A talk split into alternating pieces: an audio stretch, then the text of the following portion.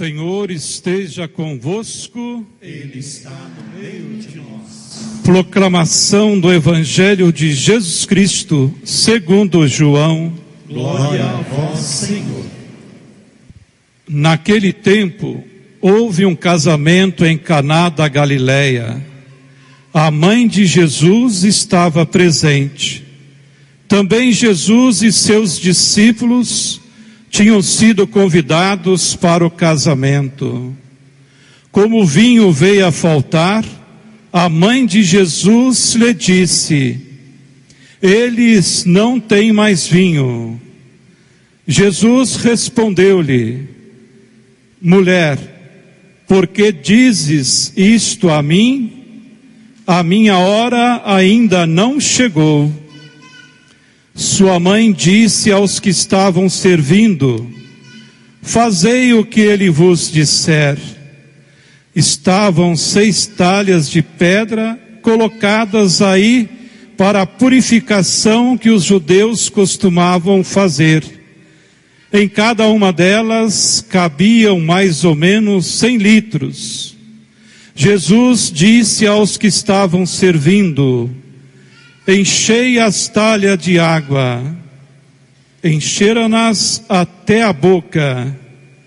Jesus disse: Agora tirai e levai ao mestre Sala.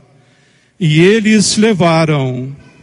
O mestre Sala experimentou a água, que se tinha transformado em vinho. Ele não sabia de onde vinha mas os que estavam servindo sabiam, pois eram eles que tinham tirado a água. O mestre Sala chamou então o noivo e lhe disse: Todo mundo serve primeiro o vinho melhor, e quando os convidados já estão embriagados, serve o vinho menos bom mas tu guardaste o vinho melhor até agora. Este foi o início dos sinais de Jesus. Ele o realizou em Caná da Galileia e manifestou a sua glória, e seus discípulos creram nele. Palavra da salvação. Glória, Glória a vós, Senhor. Queridos irmãos padres, uma saudação especial ao neo sacerdote, Padre Luciano. Que bom poder, como o Padre Everaldo falou, beber das primícias do seu sacerdócio. Queridos irmãos diáconos, querido irmão seminarista, daqui a alguns dias já diácono da nossa diocese queridos irmãos e irmãs presentes aqui na Igreja Matriz de Nossa Senhora de Lourdes, ou nos acompanhando nesta grande novena, neste momento tão especial de um retiro espiritual da comunidade. Como Deus é providente. E eu fiquei pensando isso o dia todo, e de um modo especial, agora, quando ouvi a primeira leitura porque nesses dias, quando possível, nós mudamos o evangelho do dia para casar com o tema, mas não mexemos nas leituras. E a primeira leitura de hoje tem tudo a ver com bodas de Caná. A criação do homem e da mulher. Existe um paralelismo entre os primeiros capítulos de João e o livro do Gênesis, o relato da criação e bodas de Caná equivale ao sexto dia, o dia da criação do homem e da mulher. Nós ouvimos o relato que dá origem a bodas de Caná, a criação do homem e da mulher no Antigo Testamento e agora o novo homem, a nova mulher no Novo Testamento, a partir de Jesus. E nós não podemos ter uma representação melhor do novo Adão e da nova Eva, que em Cristo e Maria, a sua mãe. Nós temos aí, numa chave matrimonial de leitura, o casamento entre Deus e a humanidade. Por isso, em bodas de Caná não aparecem os nomes dos noivos. É interessante como é que eu vou contar uma história de casamento sem falar quem é o noivo, sem falar quem é a noiva. O noivo é Deus. E Jesus está aqui para selar este casamento, a nova e eterna aliança com Deus. E a noiva é a humanidade, é a igreja, a nova Israel, o novo povo de Deus, que nós enxergamos de um modo muito perfeito em Maria, a mãe de Jesus. Um outro detalhe interessante: se a gente dependesse do evangelista João, nós não saberíamos o nome da mãe de Jesus, porque quando ela aparece, Jesus a chama de mulher, mulher, não de mãe e nem pelo nome Maria, mas mulher, é a nova mulher, é a representação do resto fiel de Israel que esteve ali com Deus. E deste resto de Israel nasce a igreja, nasce o novo povo de Deus nesse casamento. Um outro detalhe que a gente vê é a questão da hora. Jesus diz: A minha hora ainda não chegou. Que hora é essa? E depois, lá no Getsemane, ele diz: Agora está chegando a hora. Glorifica, Pai, o teu filho, para que o teu filho te glorifique. E vai ser o casamento ali no Calvário. A nova e eterna aliança na paixão, morte e ressurreição de Jesus, tudo isso vai se cumprir. Chegou a hora, a hora de Deus. Da mesma forma que a mãe de Jesus é chamada de mulher ali em Caná da Galileia, lá aos pés da cruz ela estará de pé, e mais uma vez ele vai dizer: mulher, eis aí o teu filho. Agora vocês vão seguir adiante. Esta nova e eterna aliança vai acontecer no mundo. E desse casamento já acontece ali uma fertilidade. Crescei e multiplicai-vos. Lá no livro do Gênesis, nós ouvimos no relato do sexto dia da criação. Em Caná existe um noivado, no Calvário um casamento e uma família que começa a crescer. Nasce o primeiro filho ao lado, ali na cruz, no lugar de um criminoso. Hoje mesmo estarás comigo no paraíso. É o primeiro filho da igreja. E esse crescer e multiplicar-vos, depois, a partir de João, o discípulo amado, vai se estendendo. Mas quais as lições? Aqui nós falamos exegeticamente, dando um mergulho no texto, mas agora quais as lições práticas para a nossa vida da casa de Caná, da festa de Caná? Há poucos dias nós falamos de Belém, a casa do pão. E o que que o pão evoca? O pão nos lembra de luta. Para ter o pão de cada dia, a gente tem que suar muito. Cada vez mais a vida tem sido exigente com respeito a isso. E cada um batalha por um lugar sob o sol para poder ganhar o pão de cada dia. E se a gente não luta, a gente não tem. É preciso lutar para ter o pão. Mas a vida é só luta? A vida é só sofrimento? Não pode ser. A vida é alegria. E quando a gente fala em alegria, nas Sagradas Escrituras nós temos um símbolo da alegria que é o vinho. Crê em Deus Pai. Beba com moderação. Vai passando agora uma faixinha aqui. Beba com moderação. Mas o vinho é de fato um símbolo da alegria e um símbolo bíblico. As Sagradas Escrituras citam 175 vezes o vinho como sinal de alegria, o vinho que alegra o coração do homem. Então, esta casa, que é casa do pão, e casa para onde a gente traz as lutas do dia a dia, é também a casa da alegria. E agora eu vou fazer um parênteses aqui. por ser a casa do vinho, a casa da alegria. Vou lhes contar uma história. Uma catequista pediu para os catequizandos visitarem a capela do Santíssimo da paróquia. E depois, no encontro catequético, a catequista perguntou assim: Quais as luzes que vocês viram lá na capela? E ela queria explicar uma especificamente, que vocês já imaginam. Aí as crianças levantaram a mão e uma disse assim: Eu vi a luz do lustre que enfeita a capela. O outro disse assim: Ah, eu vi a luz do sol que perpassava os vitrais e brilhava sobre os bancos.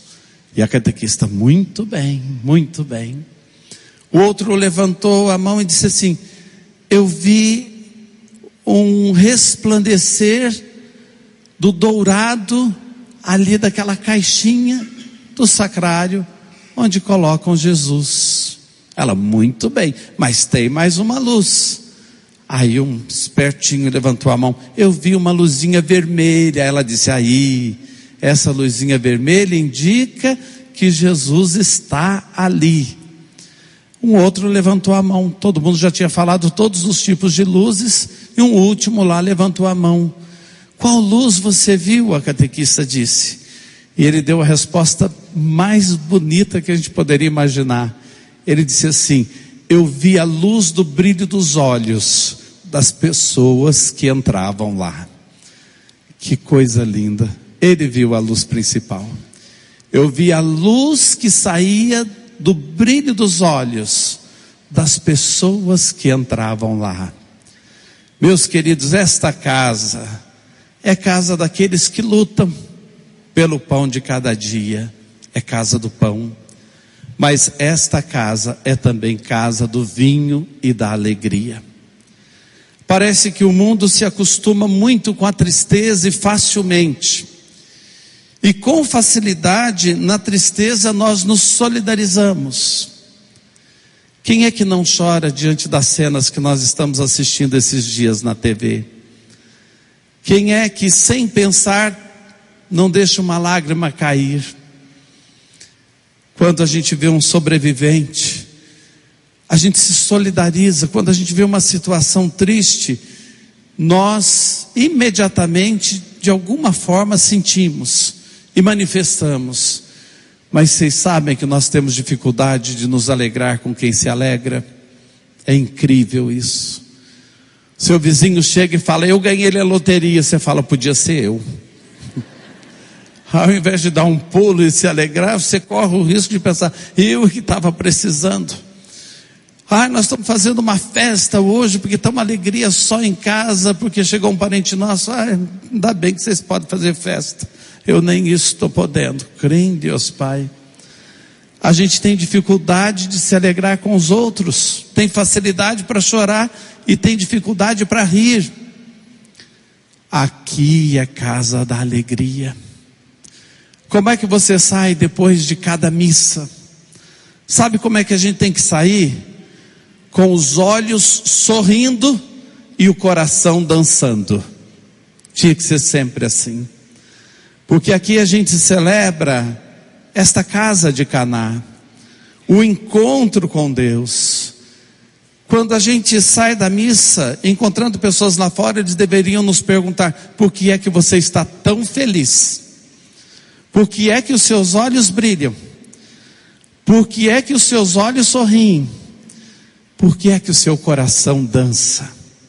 Porque nós temos um Deus que é por nós um Deus que fez aliança conosco, um Deus que nos ama como um esposo deve amar a sua esposa e nos ama de um modo incondicional, gratuito. Um Deus que nos abraça em cada Eucaristia, o Deus que alegra nossas vidas, o Deus que alegra o nosso coração. Mas vamos dar um mergulho de novo na história de Caná. Vocês se lembram quantas talhas eram? eram seis talhas. Seis talhas, guardem bem. As talhas estavam vazias. Aqueles que trouxeram as talhas eles dizem: eles não têm vinho. Não têm vinho. A tradução exata seria essa: eles não têm vinho. A que se refere essas talhas? Cada uma podia conter de 80 a 120 litros. Crê em Deus Pai. Vai beber assim onde, hein? Demais, demais. Então essas talhas querem dizer algo a mais, não é possível, não era para uma festa de casamento numa casa comum. Essas talhas eram usadas para purificação, os ritos de purificação no templo. Por que o número 6? O número 6 antecede ao 7. Ah, então nós já vamos entender. 7 é o número de perfeição. O 6, o 6 espera a perfeição. Algo novo tinha que acontecer. A perfeição precisava acontecer. Eles estavam ali, não tinham mais vinho. Por quê? Viviam uma religião sem alegria. Preste atenção. Uma religião das purificações, dos ritos, de um comércio com Deus, de uma troca com Deus, uma religião de escrúpulos. Ai, será que Deus me ama mesmo? Será que Deus me aceita? E agora será que Deus vai olhar para mim? Uma religião dos castigos ou dos prêmios. Até as doenças eles enxergavam, interpretavam como castigos. O que é que esse milagre de Caná quer dizer? Nós precisamos dar um salto da imperfeição para a perfeição, de uma vida sem alegria na fé para um mergulho na alegria que só Deus pode nos dar, e uma alegria que Ele nos dá constantemente. E o mestre Sala, quem era? O mestre Sala que aparece várias vezes o nome, e quando o Evangelho insiste no nome, insiste numa coisa, preste atenção, porque quer dizer alguma coisa, ele representa os líderes da época. Ele não sabia de onde tinha vindo aquela água que se transformava em vinho, ele não sabia, porque aquela água é o Espírito de Deus. Ele vivia uma religião sem o Espírito de Deus. Esse Espírito Santo que nos move, que é dinamismo, que faz a igreja se movimentar, que aquece os nossos corações, que faz arder o coração e faz a alma dar passos. Essa água simboliza isso. Ele não conhecia essa força do Espírito. E a partir dessa força do Espírito vem o vinho da alegria, que contagia a alma, que contagia os outros, que transforma a história. Que maravilha. Agora vamos olhar para a nossa vida, nas nossas casas, nas nossas famílias e na vida da comunidade. Eu tenho levado o vinho da alegria para minha casa, para minha família. Ou eu fico mergulhado num passado onde na verdade eu não tinha vinho ou eu fico mergulhado e com saudade de um passado antes de uma experiência no Espírito de Deus, a partir da minha história, a partir de tudo que tem acontecido na minha vida. Tem gente que pode ficar numa ilusão assim, ah, eu devia ter me casado, era com aquele outro namorado. Crê em Deus Pai, você já teria até morrido. Você se casou com a pessoa certa, está no lugar certo, está caminhando certo. Ai, antes que era bom, quando os meus filhos eram pequeno, pequenos, mas agora a sua vida está exigindo de você cuidar de um adolescente. É tempo de você treinar a virtude da paciência, alegria, porque você vai treinar novas virtudes. A virtude da paz de espírito, de coração, mesmo quando você está querendo estourar. Ai, Padre, o senhor está falando aí dos filhos. Eu tenho filhos jovens que têm dado tanto trabalho, tanta preocupação, filhos que abandonaram a igreja, que não estão mais caminhando na fé, continue firme. Antes que era bom, é que eu os trazia na igreja. Agora é que é bom, porque você vai dar o testemunho que você não deixa, que você segue adiante. Eles vão vendo essas sementes sendo lançadas, o seu exemplo, o seu testemunho. Viva o hoje. O ontem é o lugar do número seis. O hoje é o lugar onde você alcançou a perfeição, já foi para o sétimo. O ontem era o lugar de uma casa sem vinho, o hoje é o lugar de uma casa de um vinho novo, que contraria as leis da natureza aí, porque o vinho novo é melhor, é o melhor. Não é como a gente aprende com os vinhos e o vinho mais antigo é bom. Aqui no Evangelho é diferente. No Evangelho é diferente. O vinho novo é que é bom. Na vida da igreja também, a gente pode ficar sempre olhando para o passado. Ai, no passado é que era bom, mas a missão é agora. O amor tem que ser agora, a caridade tem que ser agora. É agora que está acontecendo a minha vida. Hoje é que é bom. Hoje é que é o meu tempo. Hoje é que está acontecendo a minha vida. É hoje que Deus está transformando água em vinho na minha história. É hoje. E aí nós temos que trazer isso para a vida da comunidade como um todo, para a gente oferecer todos os dias a nossa água para Deus transformá-la em vinho. A nossa água é essa fome de felicidade que a gente tem a nossa água, essa busca de espiritualidade, de aprofundamento que nós temos feito acontecer.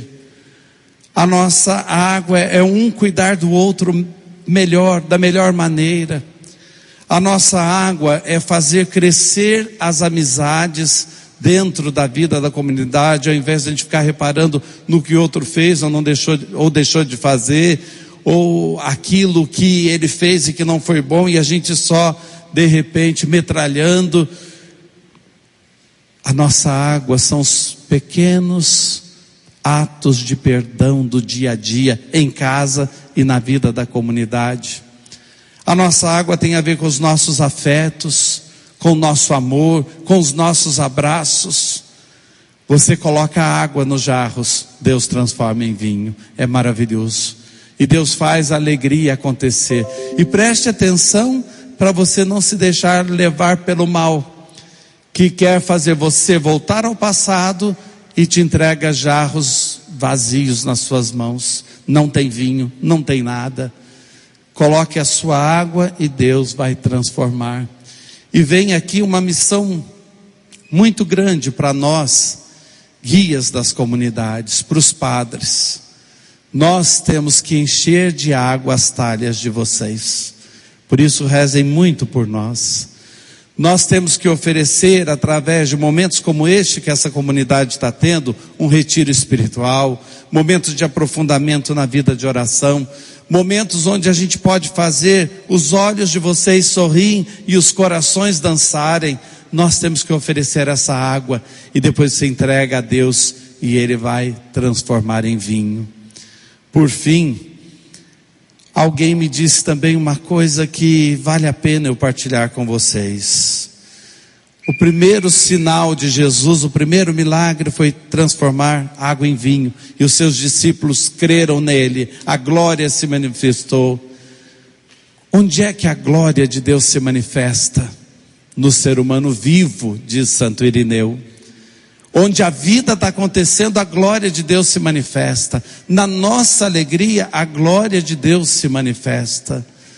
Mas essa glória de Deus não poderia ser mais espalhafatosa. O primeiro milagre não poderia ter sido a cura de um leproso que, que equivalia à ressurreição de um morto, ou então mesmo a ressurreição de um morto, não seria mais marcante?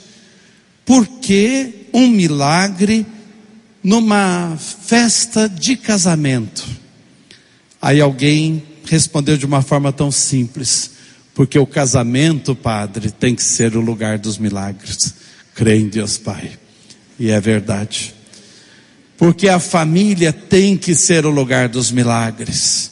E depois essa grande família que nós formamos, família das famílias, casa do pão onde a gente traz as lutas, casa do vinho onde a gente faz a festa. Esta família também tem que ser o lugar dos milagres, para a gente manter corações dançando, corações sorrindo, olhos brilhando, manifestando a alegria do Evangelho. Amém.